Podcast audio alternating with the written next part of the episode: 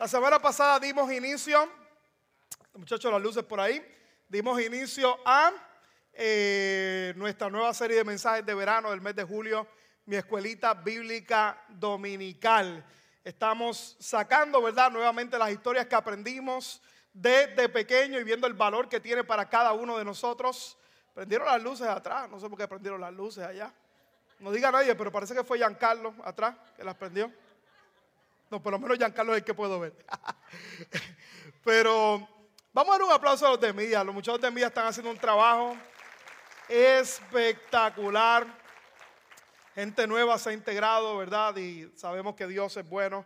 Junto al pastor Nelson, todo el trabajo que están haciendo es maravilloso. Nos están ayudando a regar la voz todo lo que estamos haciendo para que podamos continuar alcanzando gente. Ahí en la parte de frente tengo a Yarisa con nosotros. Yari, ponte de pie, es parte, ella es parte de nosotros, de la casa. Te amamos, Yarisa, qué bueno, qué bendición. Eh, por ahí está Luisito, gente que amamos y, damos gracias al Señor por ahí eh, con nosotros en el día de hoy. Bueno, como iba compartiendo iglesia la semana pasada y dimos inicio acerca del tema Mi Escuelita Bíblica Dominical. ¿Cuántos estudiaron, aprendieron historias de bíblicas de pequeños? Dame, la mano de ustedes. ¿Cuántos tuvieron la oportunidad de escuchar historias bíblicas en la iglesia? ¿Cuántos las aprendieron en la casa? Déjeme ver. ¿Alguien la aprendió en la casa? ¿Sus padres les hablaban? Muy bien, qué bueno, qué bendición. Y verdad, y a veces pensamos que estas historias eh, son eh, realmente eh, para niños y hemos olvidado el valor que tienen para cada uno de nosotros. Y este verano estamos hablando acerca de cada, de algunas de ellas, por lo menos las más importantes, y trayendo el valor espiritual que tiene para cada uno de nosotros. El domingo pasado estuvo la pastora Zoraida desde Puerto Rico compartiendo acerca de la historia de David y Goliat y hoy vamos a continuar. Vamos a orar. Padre, te damos gracias por este tiempo especial. Gracias por la oportunidad que tú nos das de compartir tu palabra. Lámpara es a nuestros pies tu palabra y lumbrera a nuestro camino. Yo declaro que los ojos del entendimiento son alumbrados para que podamos conocer la esperanza que hemos sido llamados en Cristo Jesús. Yo te pido que tú uses este vaso de barro para que el tesoro que está en mí sea de bendición para tu pueblo. Atamos y paralizamos todo pensamiento negativo, todo aquello que vaya en contra de tu palabra. Declaramos en el nombre de Jesús que tu palabra tiene poder para sanar, para restaurar y para transformar la vida del ser humano. A ti te damos toda la gloria y toda la honra y el pueblo de Dios dice, amén, amén y amén. Hebreos capítulo 11, el verso 7, dice, por la fe Noé, cuando fue advertido por Dios acerca de cosas que aún no se veían, con temor preparó el arca en que su casa se salvase y por esa fe condenó al mundo y fue hecho heredero de la justicia que viene por la fe. Fue hecho heredero de la justicia que viene por la fe. Hoy vamos a hablar acerca del arca de Noé. ¿Cuántos escucharon esa historia algún momento en su vida? El arca de Noé. De mis favoritas. De las que son, ¿verdad? Épicas. Películas se han hecho y se han hecho muchas cosas.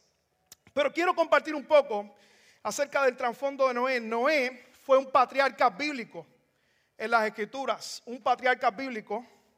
Se estima que vivió más de 2.900 años antes de Cristo. Fue la novena generación luego de Adán y se le conoce por la historia del diluvio. ¿Cuántos conocen, verdad, la historia por el diluvio, el arca? Así es que conocemos a Noé.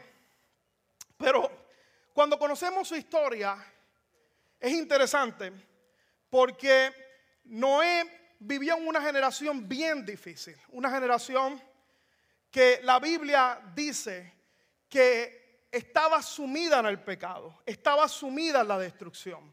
Esta gente, en la generación que vivió Noé, esta gente pecaban por deporte, pecaban por gusto y gana. Esta gente, dice la Biblia, en su contexto, voy a hacer un paráfrasis. Usted puede buscar Génesis capítulo 6 al verso 8 y te comparte toda la historia, específicamente del contexto del diluvio, del juicio que iba a venir, ¿verdad? Y la construcción del arca. Génesis capítulo 6 al verso 8, pero quiero resumirlo en el día de hoy. Noé vivió una generación bien pecaminosa, una generación que le dio la espalda a Dios, una generación que pecaba, que hacía lo malo, que eran dados a, vivir lejos de Dios y violaban los preceptos de Dios continuamente. Y llegó un momento dado que Dios se cansó y le dijo, ¿sabes qué, Noé? Vamos a empezar de nuevo.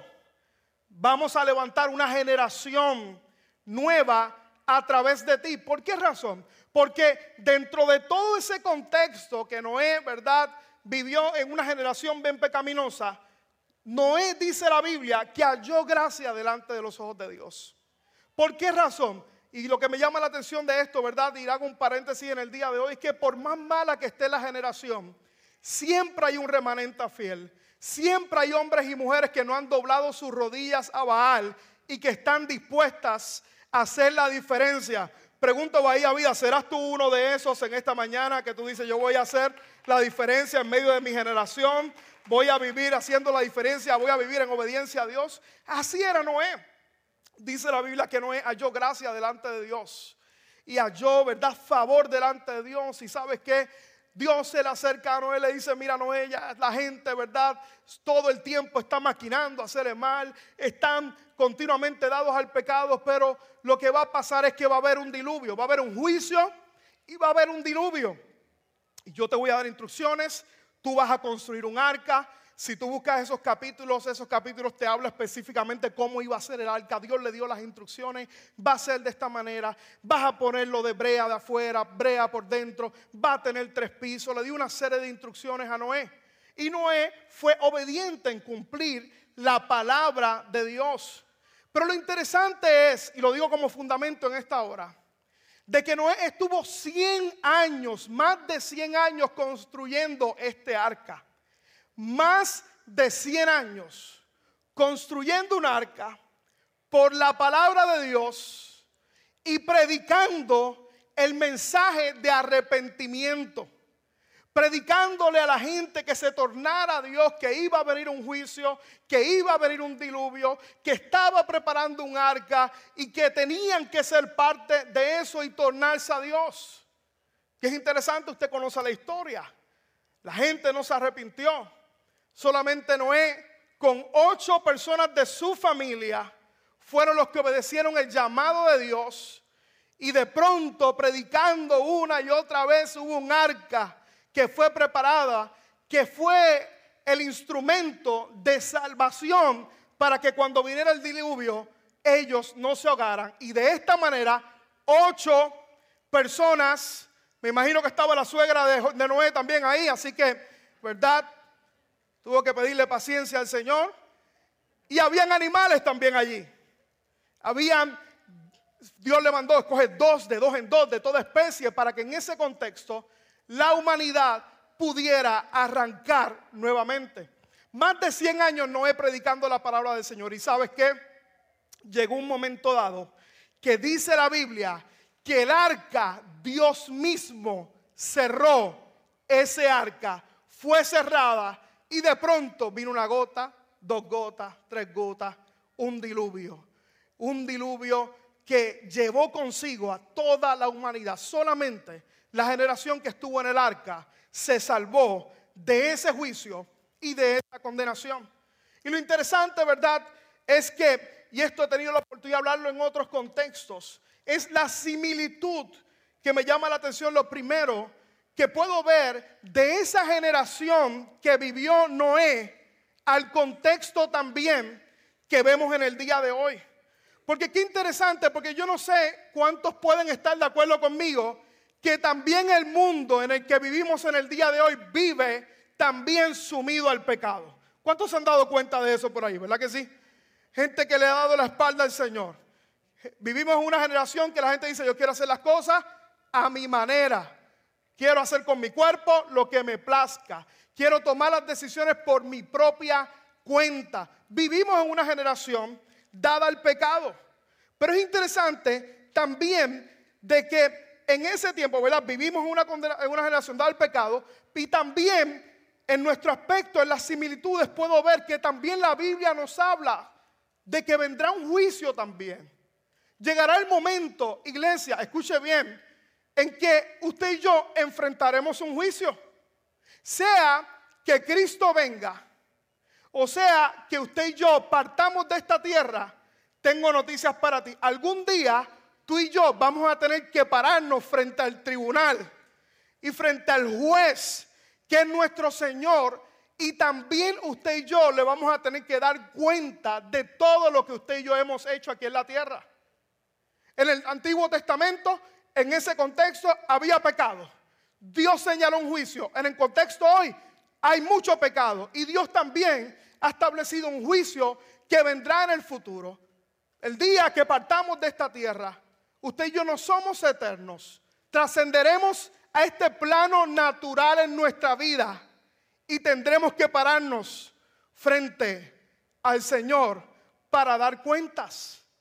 Y yo sé que esto no es un mensaje muy popular en el día de hoy, porque uno de los problemas más grandes que usted y yo tenemos en nuestro contexto es que todo el tiempo estamos pensando en el aquí y en el ahora. Pero una de las cosas que usted y yo tenemos que entender es que no es todo aquí en la tierra. Todo no es lo que usted y yo vemos en el día de hoy. Yo meditaba acerca de esto hace un tiempo atrás, comenzando nuestra iglesia. Yo hice esta, analogía que vi del pastor Francis Chan. Es interesante porque usted ve esta cuerda que está aquí. Y esta cuerdita, yo le hice aquí, la llené de tape esta punta de la cuerda, ¿verdad? ¿Usted qué color es este? ¿Se puede ver? ¿Qué color es azul, verdad? ¿Qué representa esta parte de la cuerda? Esta parte de la cuerda representa nuestro tiempo aquí en la tierra. Nuestro paso aquí en la tierra. El resto de esta cuerda representa, ¿sabes qué? La eternidad. Porque dice la Biblia que la vida es como una niebla. Hoy estamos aquí y mañana no estamos aquí. La Biblia dice que la vida es como una niebla comparado con la eternidad. Y esto aquí representa nuestros días aquí en la tierra. Nuestra vida, nuestra familia, las decisiones que tomamos, el trabajo que voy a tener, la novia que voy a elegir o el novio que voy a elegir, casarme, la carrera que voy a estudiar, mi trabajo, mi esfuerzo, mi vida. Todo el tiempo el problema de la humanidad es que está enfocado en esta parte de la cuerda. Y aquí están nuestros afanes. Aquí está todo el tiempo pensando en esto. Ay, mi vida, mi trabajo. Y todo el tiempo estamos afanados por el pedacito azul. Cuando la vida no es solamente este pedazo, la vida es la eternidad. Y una de las cosas que usted y yo tenemos que entender, que la eternidad es mucho más grande y que lo que usted y yo hacemos aquí en esta parte, escuche bien, va a influir en toda la eternidad. Si esto lo hubiera sabido la generación de Noé, estoy seguro que hubiera respondido al llamado que Noé le hizo. Y de igual manera, ¿hay pecado en el día de hoy? Claro que sí. Va a haber un juicio. No somos eternos en esta tierra. La Biblia dice de que usted y yo partiremos de esta tierra y sea que, que partamos de esta tierra o que Cristo venga, porque tengo noticias para ti, Jesús va a venir. En algún momento dado, Él va a venir. Es una promesa para todos los creyentes. Si vivimos, para Él vivimos. Si morimos, para Él morimos. Sea que vivamos o que muramos, somos del Señor. Que algún día Él va a venir a buscarnos.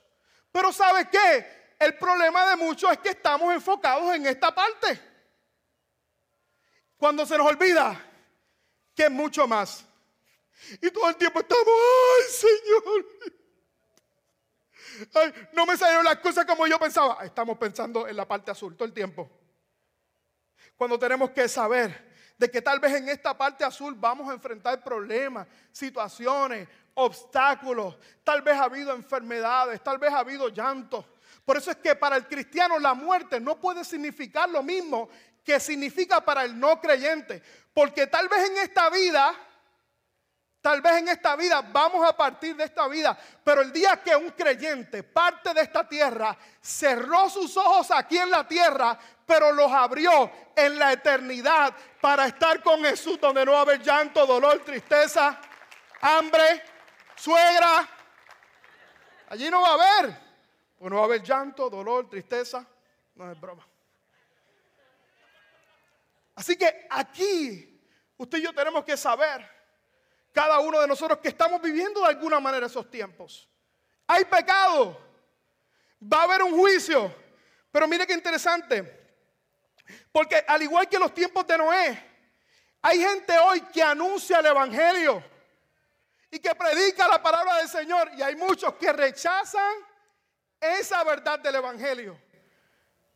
Y sabes, es interesante porque yo sé que e, esta primera parte del mensaje, después yo creo que te va a gustar un poquito más, pero esta primera parte del mensaje puede ser árida para ti.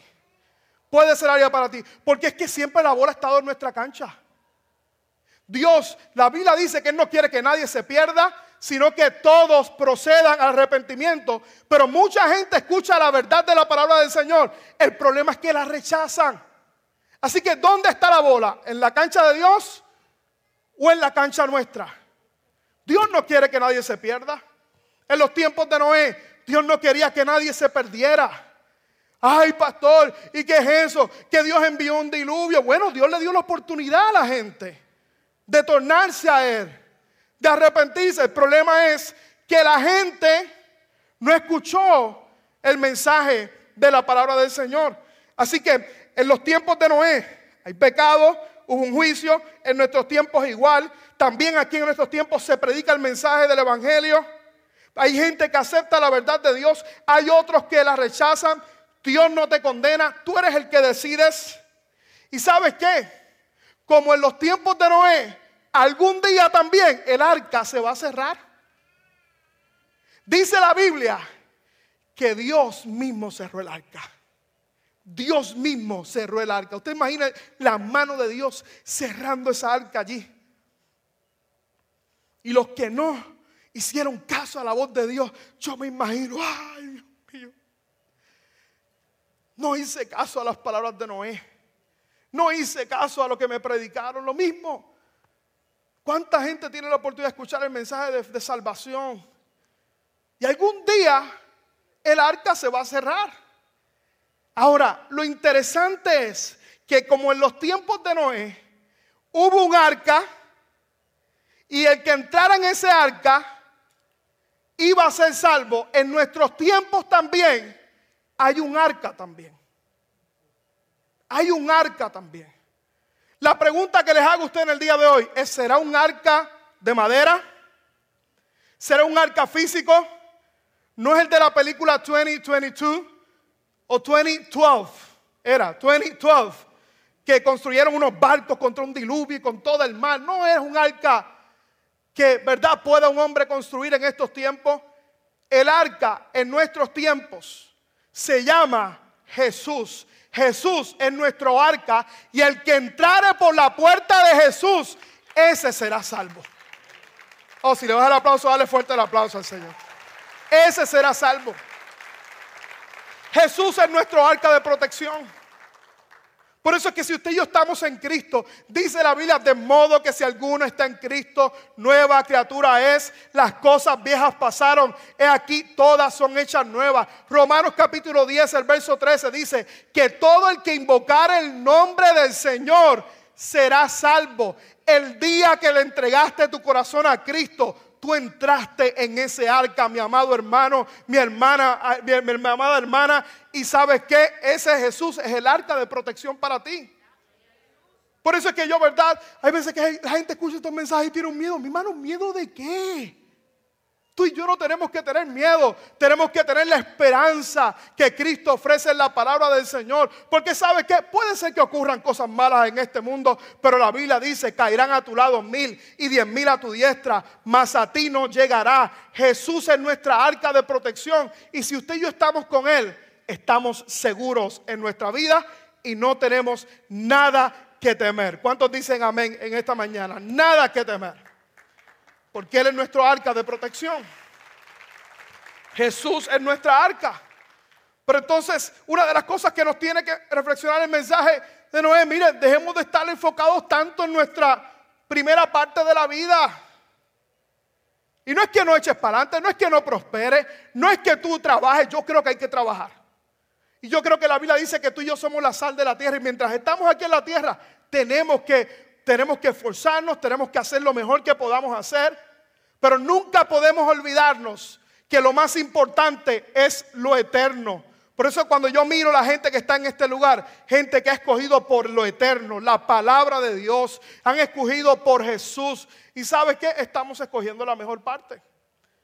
estamos escogiendo por la mejor parte. Estamos escogiendo por la eternidad lo que Dios tiene para cada uno de nosotros. ¿Cuántos dicen amén en esta mañana? Pero hoy, ¿verdad? En esta segunda parte del mensaje y los minutos que me quedan restantes,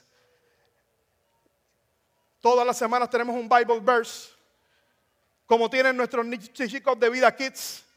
Y el nuestro está en Hebreos capítulo 11, el verso 7, y lo que está escrito es una paráfrasis aquí que les voy a leer. Hebreos 11, 7. La paráfrasis de ese texto dice, Noé puso su confianza en Dios y construyó un arca. Por su fe y su obediencia, su familia fue salvada. Noé, dice la paráfrasis, puso su confianza en Dios y construyó un arca. Por su fe y obediencia, su familia fue salva. La versión popular dice, por la fe Noé, cuando fue advertido por Dios acerca de cosas que aún no se veían. Con temor preparó el arca en que su casa se salvase. Y por esa fe condenó al mundo y fue hecho heredero de la justicia que viene por la fe. Y mire qué interesante, porque cuando tú miras esta historia de Noé, Noé tiene dos temas centrales. El asunto de la importancia, como vimos en esta primera parte, de que el hombre sin Dios y está sumido el pecado va a vivir una vida en condenación y va a vivir en una vida en maldición. Pero por otra parte, en, este, en esta historia de Noé, podemos ver plenamente, así lo dice el autor de los Hebreos, el asunto de la importancia de nuestra confianza en Dios. ¿Por qué razón? Les cuento que para el tiempo que Noé vivió, escucha bien, para el tiempo que Noé vivió, todavía sobre la tierra no había llovido. Todavía la, tierra no conocía ni tan siquiera lo que eran unas llovinitas. Dice el libro de Génesis, capítulo 2, el verso 5 y 6. Dice, y toda planta del campo antes que fuese en la tierra, y toda hierba del campo antes que naciese, porque Jehová Dios aún no había hecho llover sobre la tierra, ni había hombre para que labrase la tierra. Si no, mire lo que, lo que pasaba, cómo se mantenía el mundo, sino que subía de la tierra un vapor, el cual regaba toda la faz de la tierra. O sea que para el tiempo de Noé, cuando Dios se le aparece a Noé, le dice, hey Noé, va a venir un diluvio, va a llover. Yo me imagino que Noé le preguntó al Señor, hey Señor, pero ¿de qué tú estás hablando? ¿Qué es eso de lluvia? Ah, que va a caer agua del cielo y va a mojar y va a inundar toda la tierra. Señor, pero es que siempre el agua viene de abajo, siempre viene de un vapor. Y así nosotros nos sustentamos, así viene el agua. Y Dios le dice, sí, pero en esta ocasión no es, el agua va a caer de arriba. ¿Y sabes qué va a pasar? Va a inundar toda la ciudad. ¿Y sabes qué pasó? Noé le creyó a Dios. Noé confió en Dios aún cuando eso era algo que nunca él había vivido, ni la humanidad en ese tiempo tampoco nunca lo había visto.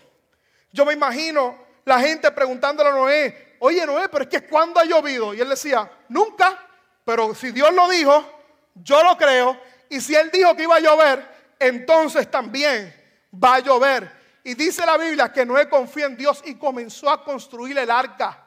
Escucha hermano, aun cuando no entendía absolutamente nada de lo que estaba viviendo eh, ese momento en la humanidad. Noé confió en Dios, le creyó a Dios, obedeció a Dios, puso su confianza en Dios. ¿Y sabe lo que hizo?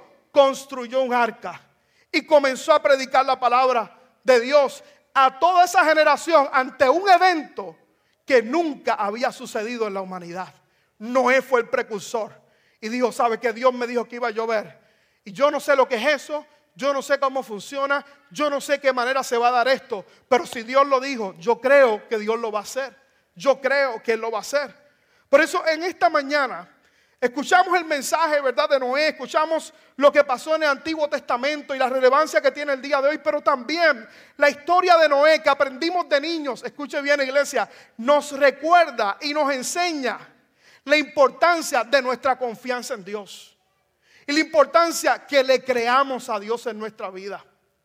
Porque yo les garantizo de que si le diéramos un micrófono a Noé en el día de hoy, ¿qué Noé nos enseñaría acerca de la fe y la confianza en Dios?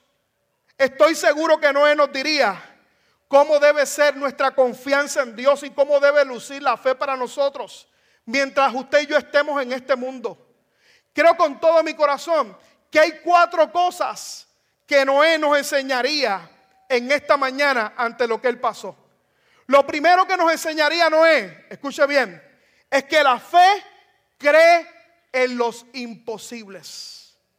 ¿Por qué razón? Porque era humanamente imposible que lloviera en ese contexto.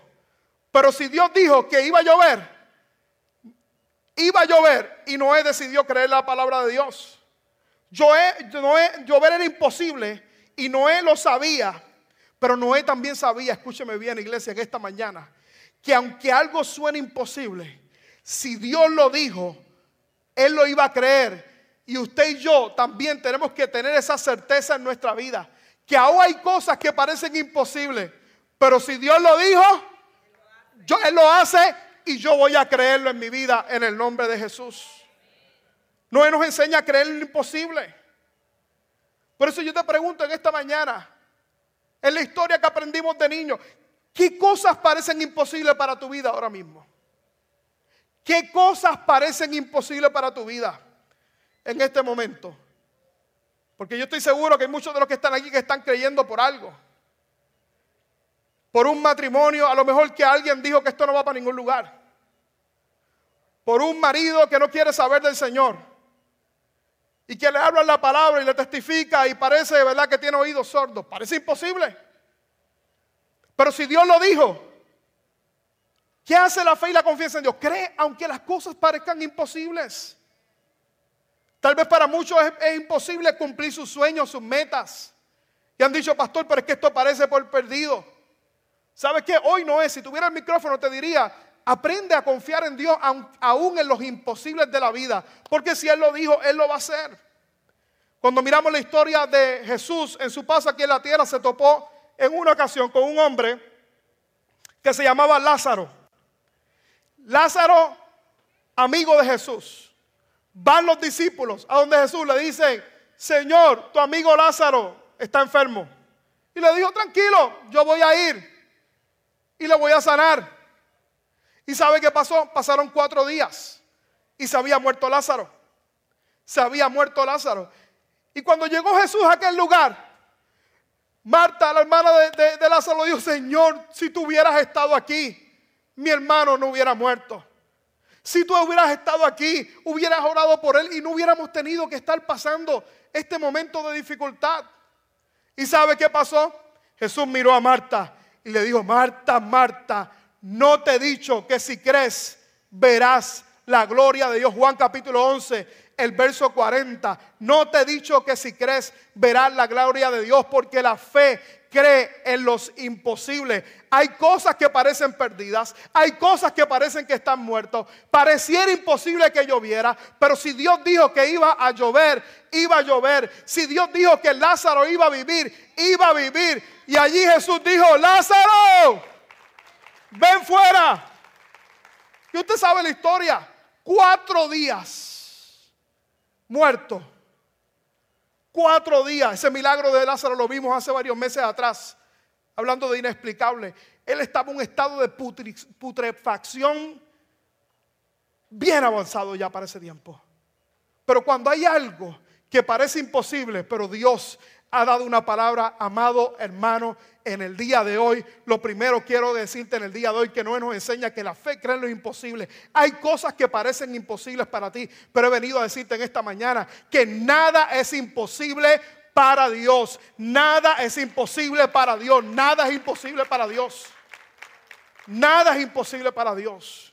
Hay cosas que humanamente parecen ridículas, pero si Dios lo dijo, usted y yo debemos creerlo.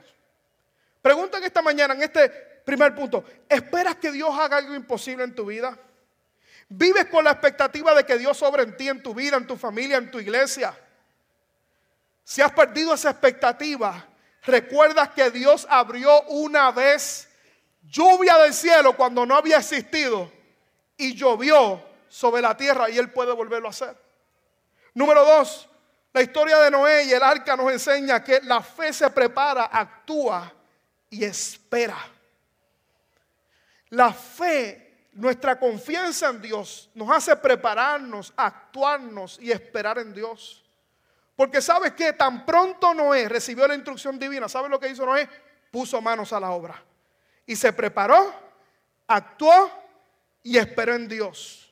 Pregunto en esta mañana, ¿qué estás haciendo con lo que estás creyendo? ¿Te estás preparando? ¿Estás actuando? ¿Dónde están tus acciones a base de lo que estás confiando? ¿Estás esperando en Dios? Porque yo veo mucha gente que dice, ay, pastor, estoy confiando en Dios, estoy creyendo en Dios, pero no hacen nada. No hacen nada. Y Santiago dice que la fe sin obras es muerta. No escuchó la voz de Dios y sabe qué le dijo el Señor, Señor, yo voy a, puso mano a la obra. Él se preparó, él caminó y él actuó. Hay gente aquí que tiene que comenzar a prepararse. Tú tienes sueños que realizar, prepárate. Yo recuerdo cuando el Señor me dijo que yo iba a ser pastor, que iba, me llamó el ministerio. Usted sabe lo que yo comencé a hacer. Comencé a preparar predicaciones, comencé a preparar mensajes. Y yo miro esas notas, esos mensajes, algunas las tengo ahí. Habían 50 disparates en, esos mensajes. Que si me cogen por ahí dos o tres, los John MacArthur de la vida y ciertos predicadores me hacen trizas. Pero comencé a prepararme y comencé a ejercitar mi fe. Hay gente que dice, ay, pastor, yo quiero este negocio. Pues, saca la corporación, vete, inscríbela, la quiere. La fe sin obra es muerta. La fe se prepara, actúa y espera. Noé puso manos a la obra y comenzó a accionar, empezó a trabajar. Empezó a trabajar obedeció a la voz de Dios.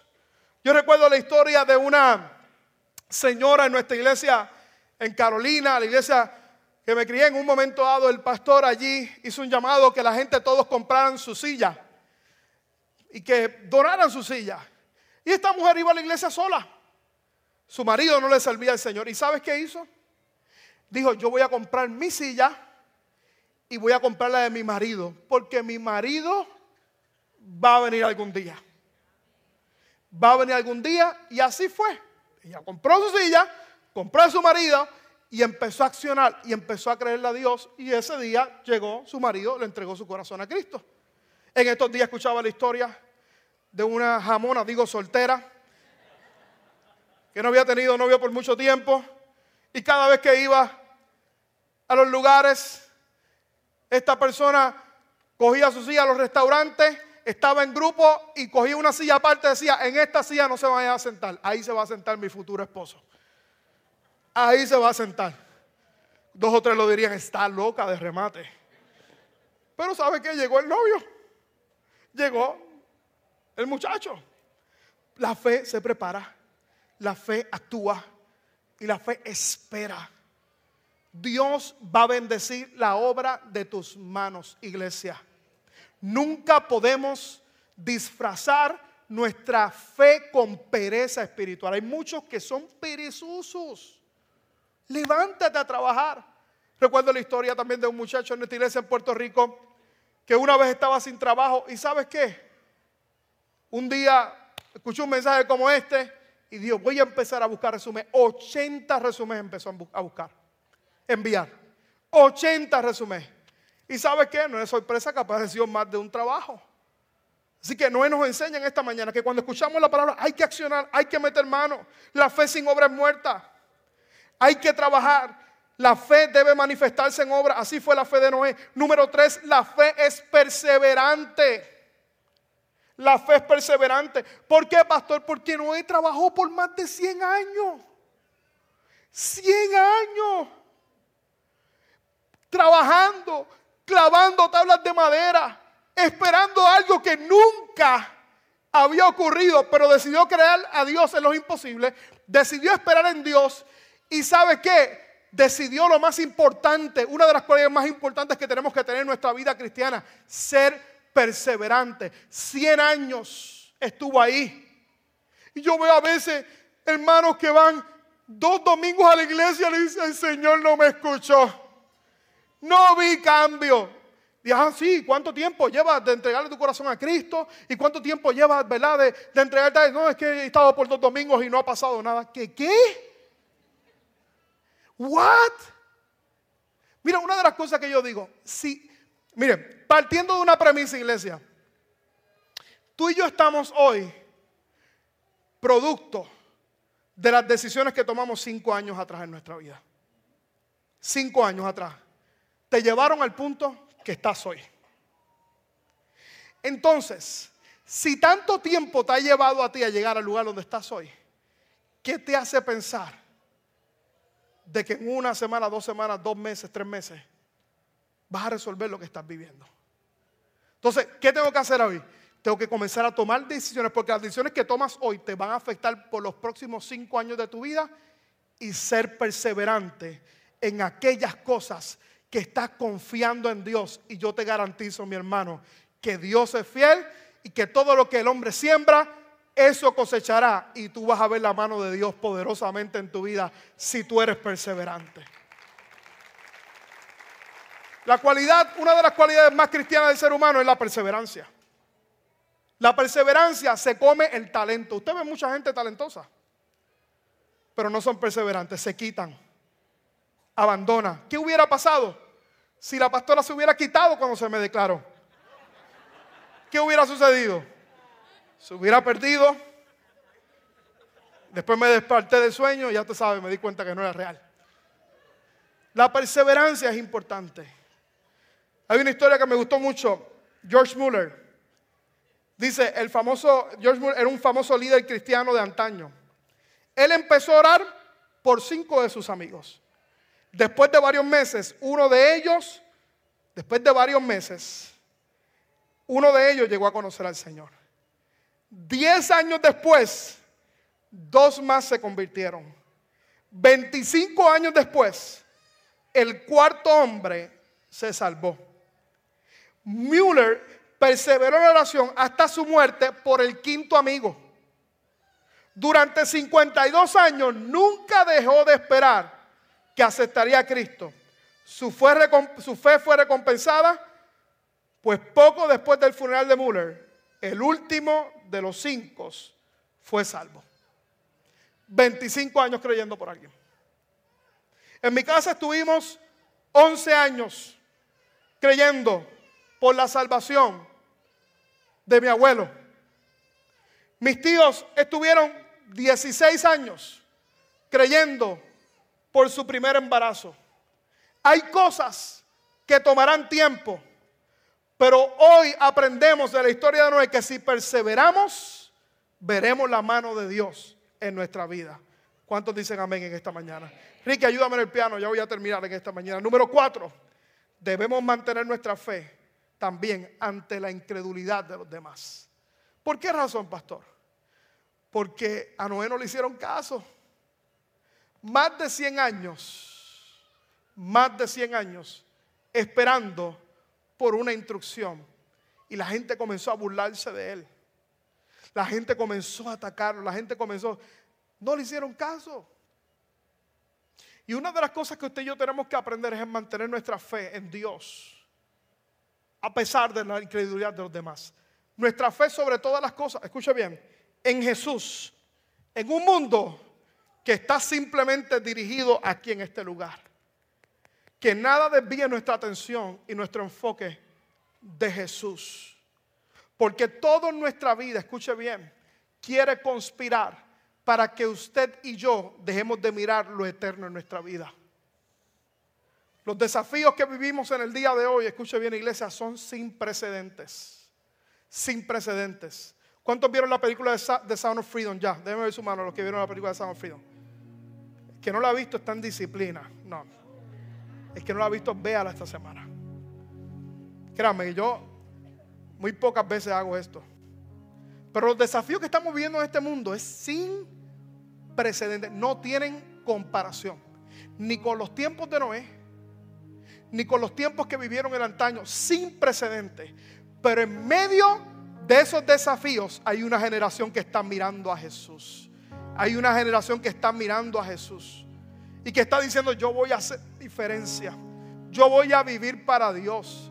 Voy a poner mi mirada en el Señor. Voy a poner los ojos, la mirada puesta en el blanco del llamado soberano que Dios nos ha hecho a cada uno de nosotros. Y esa gente no será avergonzada. Esa gente, ¿sabes cuántos jóvenes he conocido que aún en medio de, de la adversidad y un mundo que te ridiculizan por ser cristiano?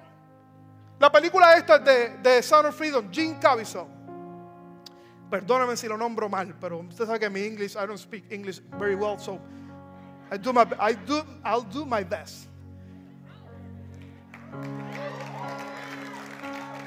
Este hombre en el 2004 aceptó un papel, un, actor bien famoso, bien famoso de Hollywood, muchas películas. Pero en el 2004 cometió el error delante de mucha gente, pudiera pensar, de aceptar un papel de hacer de Jesús en la película The Passion of Christ. La película rompió récords desde aquí, hermano. Pero ¿sabe qué? Le costó la carrera allí en Cabizón. Después de ahí, todas las puertas de Hollywood se le cerraron allí en Cabizón. Todas las puertas de Hollywood.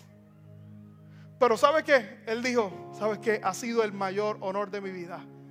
Interpretar al hombre que cambió la historia y que dividió la historia. ¿Por qué? Porque así piensan los que están enfocados en la eternidad.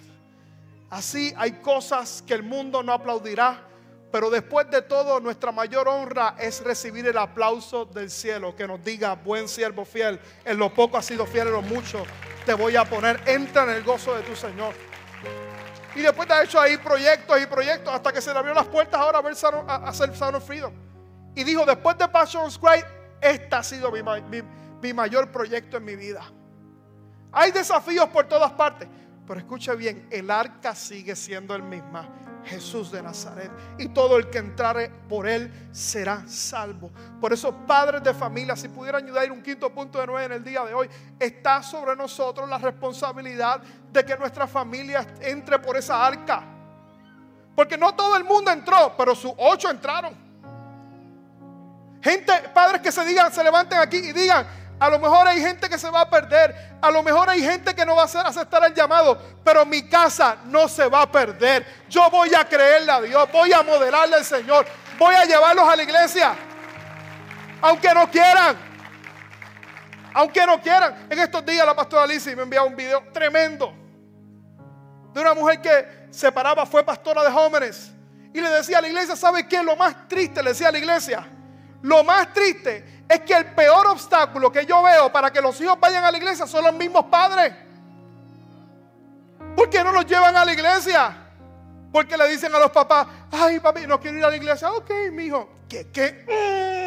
Mm, vente para acá conmigo. Te agarro por la oreja, por los cuernos de la barriga, pero tú vas para la iglesia, aunque no te guste, tú vas a escuchar la palabra de Dios.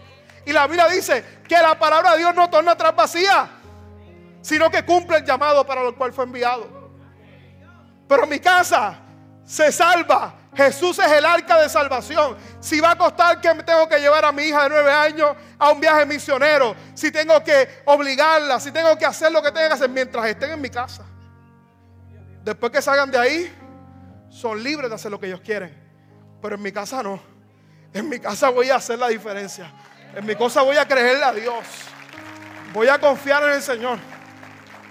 Esta semana me paré con las tres allí. Y le dije, antes de predicar el domingo el mensaje, te lo voy a aplicar a las tres. Y le di la escuelita bíblica dominical en inglés a mi hija. Siéntanse orgullosos de mí. Lo hice bien, no digan nada. Pero allí tenemos que hacer lo que tengamos que hacer. La fe camina en perseverancia, aunque otros caminen en incredulidad, aunque otros no crean. Aunque otros digan, no voy a confiar en Dios, no voy a creerle a Dios, voy a perseverar, voy a caminar, voy a actuar, voy a poner a Dios primero en mi vida, voy a hacer mi parte y dejar, porque ¿sabes que usted y yo no podemos provocar? La lluvia. Tú y yo no podemos provocar la lluvia. Tú y yo lo que podemos hacer es confiar. Confiar aquí, creyendo que Dios va a abrir las ventanas de los cielos y va a derramar bendición y lluvia abundante sobre su pueblo hasta que sobreabunde. Hasta que sobreabunde. Hasta que sobreabunde nuestra vida. Así que si pudiéramos tener un micrófono en esta hora, Noé, en el día de hoy, Noé te diría en esta mañana, te diría, corre a Jesús, corre al arca de salvación. No esperes que sea demasiado tarde. Haz todo lo posible para que estés tú ahí, los tuyos estén ahí también. Pero también te diría, confía en el Señor en la vida. No confía en tus habilidades, en tus dones, en tus talentos. Confía en Dios, créele a Dios. La fe cree en los imposibles. Hay cosas que parecerán imposibles, pero para Dios todas las cosas son posibles. No te diría en el día de hoy, la fe actúa, vamos, trabaja, esfuérzate, haz tu parte, créele a Dios, construye el arca. La fe te diría, sé perseverante. A mí me tomó 100 años, a ti no te va a tomar tanto, pero el tiempo que te tome, persevera. Persevera. Y también te diría que aunque venga la oposición, aunque venga viento y marea, aunque haya gente que no quiera seguir el camino del bien y el camino correcto y el camino de confiar en Dios, síguelo tú. Porque tarde o temprano Dios cumplirá su palabra y lluvia caerá del cielo y nuestra familia será preservada. ¿Cuántos dicen amén en esta mañana? Si tú lo quieres, darle fuerte el aplauso, Señor, y ponte de pie ahí donde estás. Vamos, ponte de pie ahí en esta mañana. Jesús es el arca de salvación. El que entrare por esa arca será salvo. Será salvo. Cierra tus ojitos ahí, pon tu mente en el Señor en esta mañana. Pon tu mente en Jesús en esta mañana. Hoy en mi escuelita bíblica dominical aprendemos de Noé. Un hombre que vivió en una temporada difícil, pero le creyó a Dios con todo el corazón. Esperamos que esta palabra haya sido de bendición para tu vida. Te invitamos a que te mantengas conectado con nuestra iglesia y ministerio a través de las redes sociales Puedes buscarnos bajo Iglesia Bahía Vida y nuestra página de internet bahiavida.church, donde podrás encontrar mayor información y podrás acceder a contenido y encontrar los enlaces para continuar ayudándonos a llevar la palabra de Dios a través de tu generosidad. Finalmente, gracias por tus oraciones y te invitamos a que te mantengas conectado a la palabra de Dios a través de nuestra iglesia Bahía Vida. Bendiciones.